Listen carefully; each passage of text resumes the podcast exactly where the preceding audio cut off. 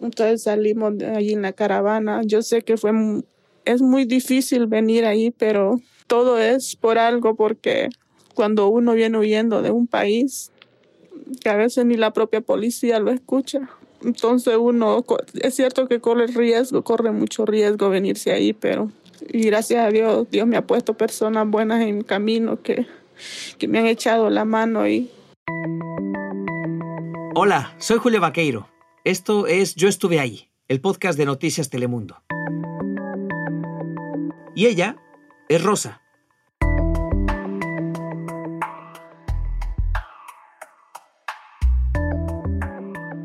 El 12 de octubre salió una caravana de migrantes centroamericanos, la mayoría de ellos hondureños. Eran miles y en el camino se sumaron otros tantos. Iban caminando o pidiendo aventón o jalón como ellos le llaman. Sobre todo iban con esperanza de llegar a la frontera norte. Las imágenes del grupo en los caminos y en los pueblos mexicanos eran las imágenes de un éxodo. Muchas personas han comenzado a abordar camiones de carga. Hombres y mujeres, niños, sin nada en la bolsa o en la maleta, emigrando en masa. El grupo llamó la atención del presidente Trump. Les llamó un peligro. Una amenaza para los Estados Unidos. Y la tensión aumentó con las acusaciones de la Casa Blanca, el cansancio, las enfermedades. La desesperación de esta gente se puede ver en sus rostros. Han sido semanas. Y ahí, en medio de todo, nació un niño, el hijo de Rosa. Paco, muchas gracias por estar aquí. No, gracias a ti, Julio. Cuéntanos, Paco, ¿cuándo, empezaste a cubrir eh, la caravana de migrantes? Bueno, comencé a cubrir la caravana de migrantes a mitades del mes de octubre. Eh, fue precisamente un poco después de que cruzaran por el río Suchiate y fue cuando me uní a ellos, aproximadamente unos 5.000 migrantes centroamericanos, Julio. ¿Y, qué, cuál fue tu primera impresión cuando viste ese grupo de personas? Eh, ¿Cómo los viste?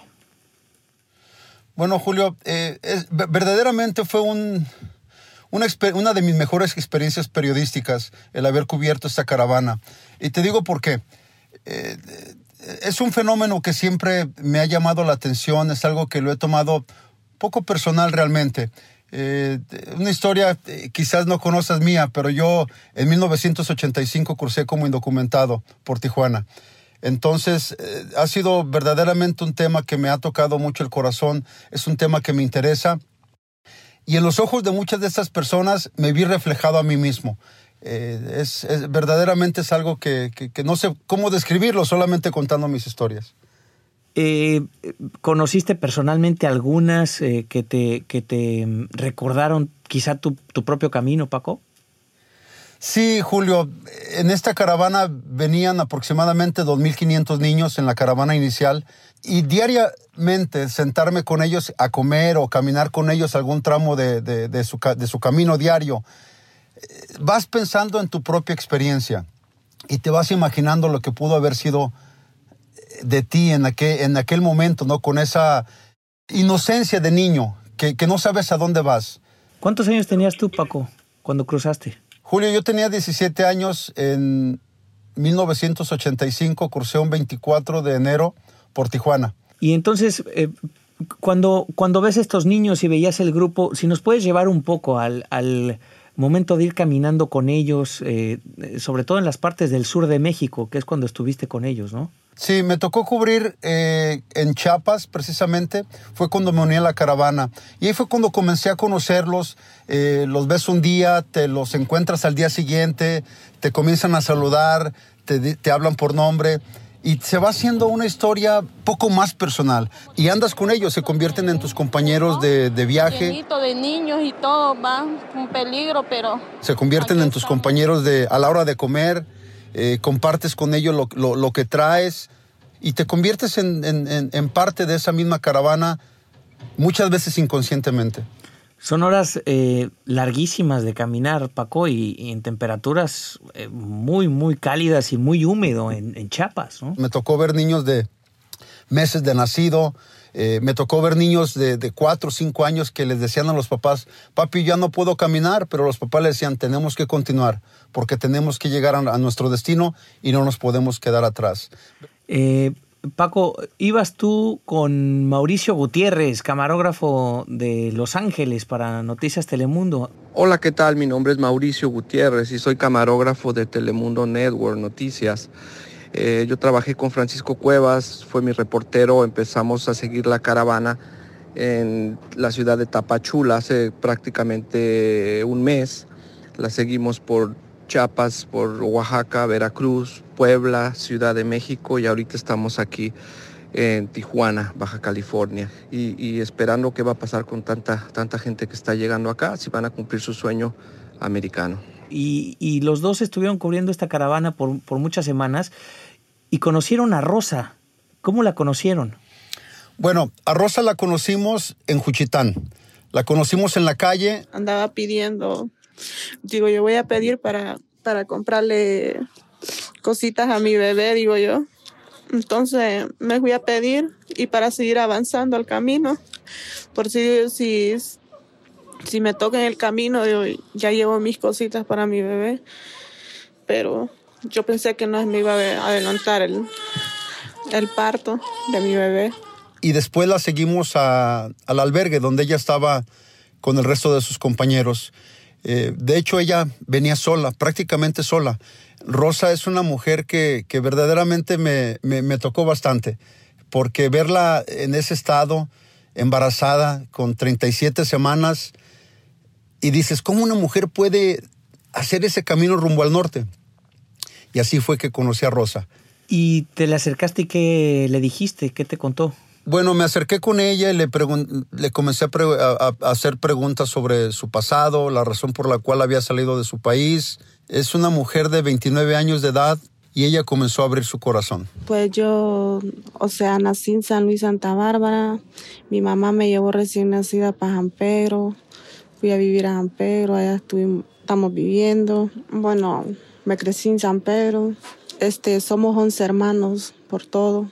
Me crié una vida muy difícil. Mi hermano, desde los 13 años, yo me, o sea, me tuve que obligar a irme de, de la casa con un hombre porque, porque él me mandaba a buscar dinero para, para la droga, para sus vicios. Y si no me golpeaba, me maltrataba, me golpeaba bien feo, me arrastraba por la calle. Y entonces mi obligación fue irme con un hombre. Ese hombre solo, solo me dejó engañada, me abusó de mí, dos semanas y me dejó. Me tuve que ir de la casa. Venía huyendo de su hermano, precisamente, porque su hermano la amenazó. Eh, ya estando embarazada, eh, me comentó Rosa que el niño que venía en su vientre era producto de una violación. Su hermano eh, la había nuevamente prostituido con un hombre, la embarazó y ese hombre prácticamente la engañó, la dejó y nunca supo más de él. Rosa me dijo que su hermano la había golpeado ya en un estado bastante avanzado de embarazo. Ella presentó una demanda y cuando su hermano se enteró le dijo que, que la iba a matar, que iba a sacar a, su hijo del vientre y, que le iba a hacer picadillo. Prácticamente fueron las palabras que, me dijo Rosa. Él me quería tirar este, una piedra en la panza, pero yo me le escapé la piedra y, y puse los pies y me golpeó los pies y ahí donde me botó y caí, caí en el suelo. Nadie me fue a recoger, yo toda mi familia en contra de mí. Entonces yo fui a poner una denuncia, pero la policía de Honduras como se vende mucho y entonces por eso en esos días yo salí huyendo, me fui con una prima para Santa Bárbara y, y en Santa Bárbara me, di cuenta que, iba un montón de gente para Estados Unidos y entonces digo yo, yo voy a aprovechar y me voy a ir, digo yo. Sí, Rosa me mostró unos documentos, me mostró la denuncia policíaca que había hecho en, en Honduras y también me mostró unas imágenes que no ponían en duda prácticamente la razón por la cual había huido. Bastante moretes en su cuerpo, y era la prueba con la que ella venía en esta caravana con la esperanza de llegar a otro país en busca de refugio. En medio de la entrevista, Paco, eh, tú la viste muy agitada, eh, en mal estado de salud, tanto que te preocupó. Sí, me preocupó bastante porque noté que, que su rostro cambiaba y no me sentí un poco culpable porque comenzó ya a revivir un poco su historia y pensé que eso la estaba haciendo sentir mal.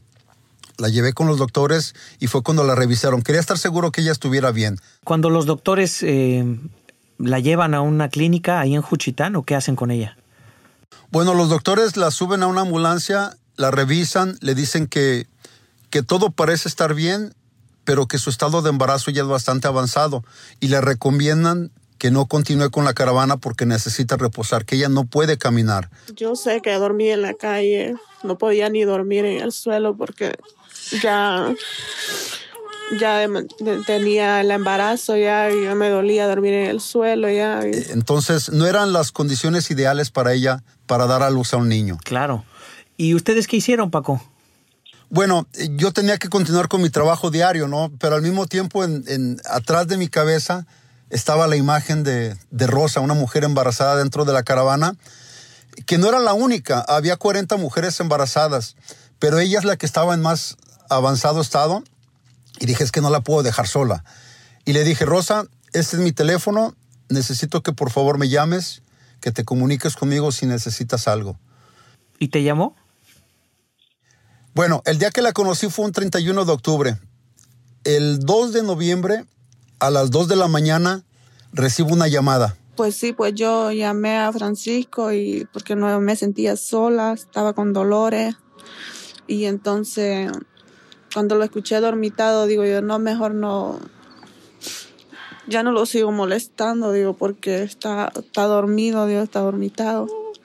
Y me dice, Francisco, eh, no me siento bien, estoy afuera de una tienda, está lloviendo, tengo frío y siento que mi hijo va a nacer.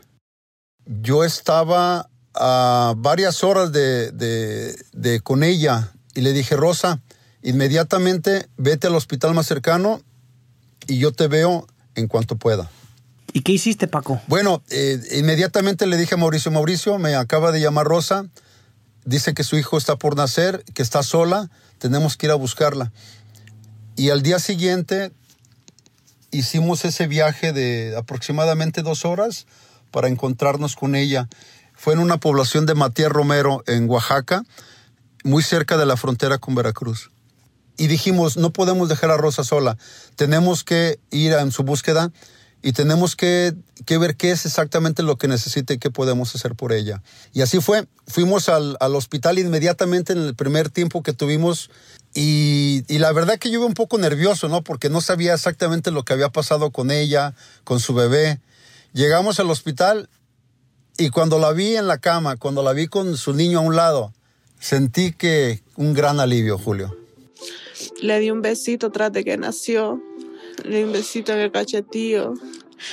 Y dos besitos le di. Dije yo que era una. Era un angelito que no sabía nada. Entonces. Y dije yo, voy a luchar por él hasta donde yo pueda voy a luchar y voy a salir adelante con él. Ya había nacido el bebé y estaban los dos eh, sanos. Ya había nacido el bebé, tenía poquitas horas de haber nacido. Un bebé hermoso, saludable, lleno de vida. Y una mamá que no sabía, no podía dar crédito de que había dado luz a un bebé en medio de la caravana. Fue una experiencia verdaderamente para mí increíble. Increíble fue cuando lo tuve por primera vez en mis brazos. Lo cargaron, Paco, y todo. Lo cargamos, eh, Rosa estaba un poco adolorida todavía bajo los efectos de la anestesia y me dijo, este es mi bebé, el bebé de la caravana. Y fue una alegría enorme, o sea, ver a, Mauricio con el niño en los brazos, eh, después yo lo abracé, nos tomamos fotos, eh, ya cuando supimos que todo estaba bien, fue, verdaderamente fue como, como el nacimiento, como que si hubiera sido nuestro hijo. ¿Ella quería seguir con la caravana? Sí, Gloria me comentó que tiene una niña de dos años en Nueva Jersey. La verdad que no me gusta acordarme de esas cosas porque me duele, la verdad lo digo, me duele al acordarme de, mi vida de antes, pues, y, y, al acordarme de mi hija. Noemí, Noemí de dos años, eh, una niña que quedó en, a cuidado de su papá, y me comentó que ella había sufrido de abuso doméstico en Nueva Jersey. Eh, una historia complicada que terminó ante las autoridades policíacas primero porque su esposo la acusó de violencia doméstica, algo que ella niega rotundamente. y me dijo que su caso después fue transferido para, para un juez de inmigración. Que hasta le supliqué al juez que me dejara, que me diera una oportunidad. Hasta me linqué de rodillas y todo. Que total solamente y a Dios se le puede, se le puede hincar a uno a pedirle. Pero yo por mi hija lo hice. Pero juez fue un racista y lo que hizo fue deportarme. No me dio una oportunidad por mi hija. Ella sabía que regresando a Honduras iba a continuar nuevamente el infierno que ella dice escapó la primera vez y finalmente regresó y efectivamente se encontró con otro infierno. Correcto, Julio. Ella regresó a Honduras, fue deportada por las autoridades estadounidenses y regresó y a los pocos meses fue que ella volvió a ser violada y así fue como se embarazó. ¿Tú te has comunicado con Rosa Paco? ¿En dónde está ella ahorita? Tengo conversaciones todos los días con Rosa desde que regresé. Ok, yo le digo a José que lo llame. No, mire que ahorita vinieron los de migración a que yo pusiera la huella, pero me dio un poquito miedo. No te preocupes, eso de inmigración de las huellas es algo eh, necesario y es normal, pero no es para usarlo en tu contra, es para tu favor, para que vayas comenzando a trabajar con lo de tu, lo de tu caso, lo de tu trámite. Cuida a tu, a tu bebé y no te preocupes de nada, todo va a estar bien. Ok, está bien. Igual cuídense ustedes también. No, sí, come bastante y lo cuido muy bien. Todo está bien, me da mucho gusto. Salúdame a mi bebé y al bebé de Mauricio también. Dile que le mandamos un abrazo y un besito y este y ya lo vi en una foto el otro día, se ve ya más grande, se está poniendo bien grandote. Este, dale mucha leche, tiene que comer para que se ponga chingón, bien mexicano. ¿Ok, mija? Cuídate mucho está en un, en un cuarto que rentó y donde espera estar en los próximos meses. Ella me dice que eh, se siente segura ahí, cerca de Ciudad de México, y que ven las noticias lo difícil que se ha puesto la situación para, para los miembros de la caravana que han continuado llegando a la frontera. Y ya se habla, obviamente, de la violencia que están sufriendo, se habla de las deportaciones que están sufriendo. Hay reportes de, camiones enteros que están siendo detenidos por el Servicio de Inmigración y enviados de nuevo a Centroamérica. Y se habla también del sufrimiento de los migrantes en la frontera con, con las condiciones del clima que son bastante difíciles en estos momentos por el frío. Y ella piensa que en estos momentos ha encontrado un lugar seguro para estar cerca de Ciudad de México, donde, donde espera estar los próximos meses hasta que ponga un poco de orden a su vida y decida qué camino quiere seguir. Muy bien, Paco, muchas gracias. Gracias a ti, Julio. Rosa se quedó en México. Ahí quiere trabajar y hacer una vida para su hijo, pero el resto de la caravana siguió hacia el norte. El día en que grabamos este podcast ya un grupo había llegado a Tijuana, en la frontera con San Diego, California. No habían cruzado aún, y su destino sigue incierto. Gracias por estar con nosotros. Hasta la próxima. Y por cierto, ¿saben cómo se llama el hijo de Rosa? Mi niño se va a llamar Mauricio Francisco. Este, le puse el nombre porque es un reportero y un tomográfico que me han estado ayudando mucho, me han estado echando la mano y todo. Entonces, de agradecimiento les puse, le puse el nombre.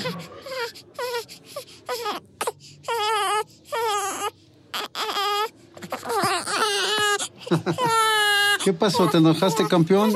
¿Te quieres que te entreviste a ti también? Algún día te voy a entrevistar. Él también tiene una opinión.